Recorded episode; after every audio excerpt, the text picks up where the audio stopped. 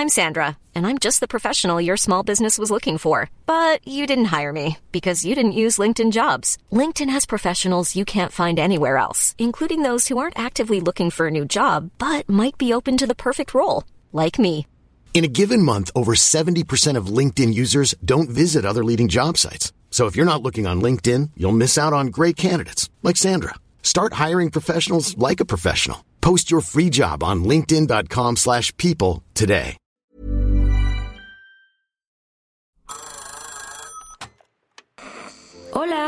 Hola. Hola. Hola. ¿Estás ahí? ¿Quieres saber lo que está pasando en tu país y en el mundo en pocos minutos? Te lo cuento.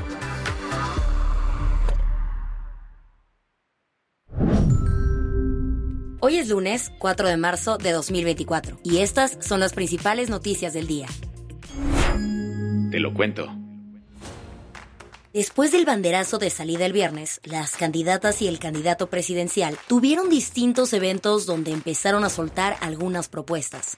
Desde el Zócalo de la Ciudad de México, Claudia Sheinbaum presentó una larga lista de 100 compromisos, prometiendo continuar con varios programas sociales impulsados por el gobierno de AMLO. En cuanto al tema de seguridad, la candidata de la coalición Sigamos Haciendo Historia aseguró que La estrategia que promoveremos será la de atender las causas, consolidar la Guardia Nacional y su coordinación con policías estatales. En temas ambientales, dijo que buscará una transición energética hacia fuentes más limpias y sostenibles. Sheinbaum también hizo énfasis en el apoyo a las mujeres. Las mujeres de 60 a 64 años han dedicado su vida al cuidado de sus familias. Es hora de retribuirlas para que puedan gozar de mayor autonomía. Por ello, en mi gobierno recibirán un apoyo bimestral equivalente a la mitad de la pensión de los 65 y más. Además, adelantó que quiere llevar a la Constitución el combate a la violencia de género. Desde Lagos de Moreno, Jalisco, Jorge Álvarez Maínez presentó su estrategia de seguridad para pacificar al país. El candidato de Movimiento Ciudadano dijo que buscará la creación de un sistema federal de investigación criminal y la eliminación de barreras para iniciar investigaciones sobre delitos. Además, con un enfoque no prohibicionista de drogas, el aspirante Fosfo Fosfo buscará regular la producción, el procesamiento y el mercado del cannabis. Finalmente, desde Fresnillo, Zacatecas, Xochitl Gálvez puso la seguridad en el centro de su campaña con un fuerte llamado. Que se escuche bien. Vamos a desmilitarizar el país. La Fuerza Armada va a regresar a lo que le compete hacer. Defender la soberanía de México. Defender el territorio nacional. La aspirante de Fuerza y Corazón por México también enfatizó la importancia de fortalecer las fuerzas policiales con mejores condiciones laborales. Todos los policías estatales y municipales a que tengan un salario digno. Y un salario digno son al menos 20 mil pesos mensuales. Ningún policía va a ganar menos de 20 mil pesos. Además, sugirió la construcción de una prisión de máxima seguridad con tecnología top para los delincuentes y aseguró que habrá cero tolerancia a las extorsiones. ¿Qué más hay? Este fin de semana se movieron las piezas para un posible alto al fuego en Gaza. El primer round de conversaciones tuvo lugar el sábado en Doha, la capital de Qatar. Ahí, mediadores israelíes, estadounidenses y cataríes delinearon un plan de tregua de seis semanas que contempla la liberación de 42 rehenes secuestrados por Hamas a cambio de prisioneros palestinos en Israel. Como tal, buscaban alcanzar un alto al fuego antes del mes sagrado del Ramadán, que empezará entre el 10 y 11 de marzo. Y es que históricamente se ha visto un aumento en la violencia durante este periodo.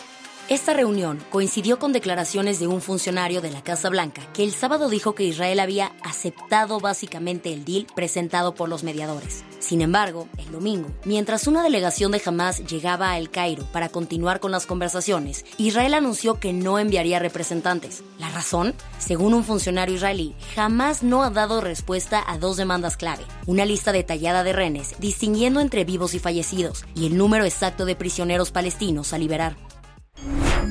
Las que tienes que saber. Arrancando motores para el primer debate de presidenciables, los partidos entregaron al INE una lista con sus propuestas de moderadores. Cada partido debía enviar 10 propuestas de nombres para ser considerados en los tres debates. De estos, se pidió que 5 fueran mujeres. ¿Qué nombres figuran? Muy buenas noches, en punto. Pues hay de todo. En la lista de Morena figuran nombres como Denise Merker y Javier Solórzano, mientras que la alianza opositora del PAN, PRI y PRD propuso a Azucena Uresti y Carlos Loret de Mola. Movimiento Naranja coincidió en Azucena y también propuso a Juan Pablo de Leo, periodista de ADN 40. Ahora queda ver quiénes serán los elegidos para cuestionar a los aspirantes a la silla presidencial. Stay tuned, pues el primer debate será el 7 de abril. El 8 de marzo de 2014, el mundo se sacudió con la desaparición del vuelo MH370 de Malaysian Airlines.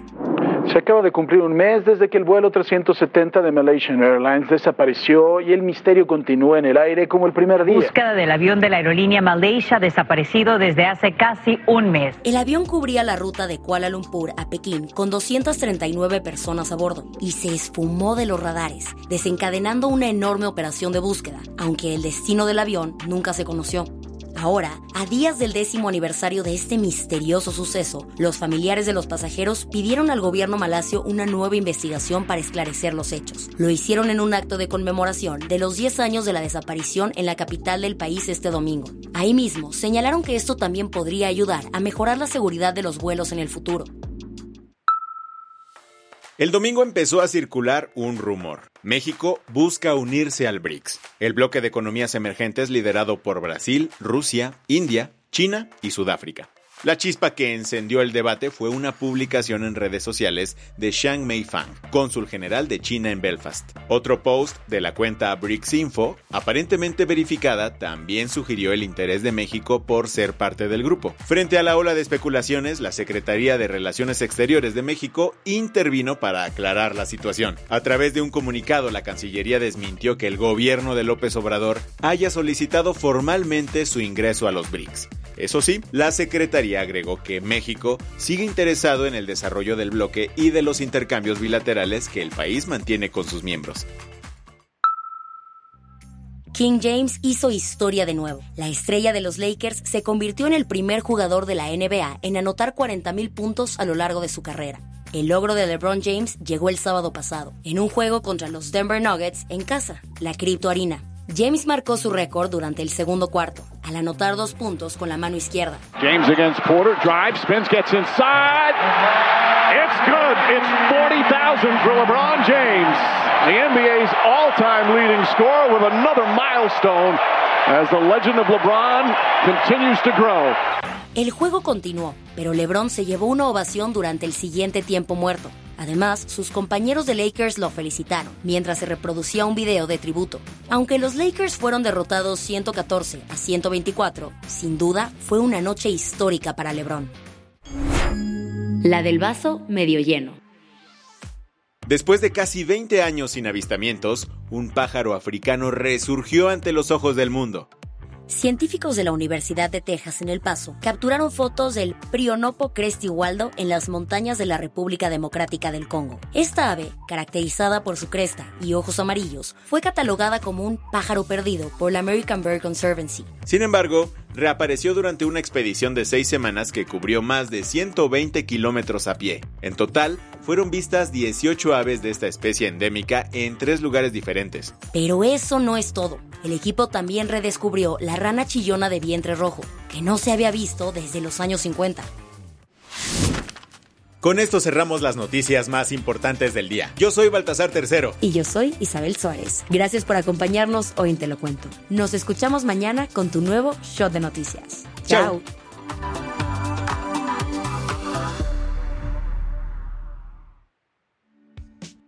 Este noticiero es una producción de Te lo Cuento. El guion de este episodio estuvo a cargo de Aisha Al Paula Gándara es la editora del guion y la dirección editorial es de Sebastián Erminger. Gelue Santillán es la directora creativa y el diseño de sonido está a cargo de Alfredo Cruz. Si quieres estar al día, nos encuentras como arroba te lo cuento en Instagram, TikTok, Snapchat y Twitter.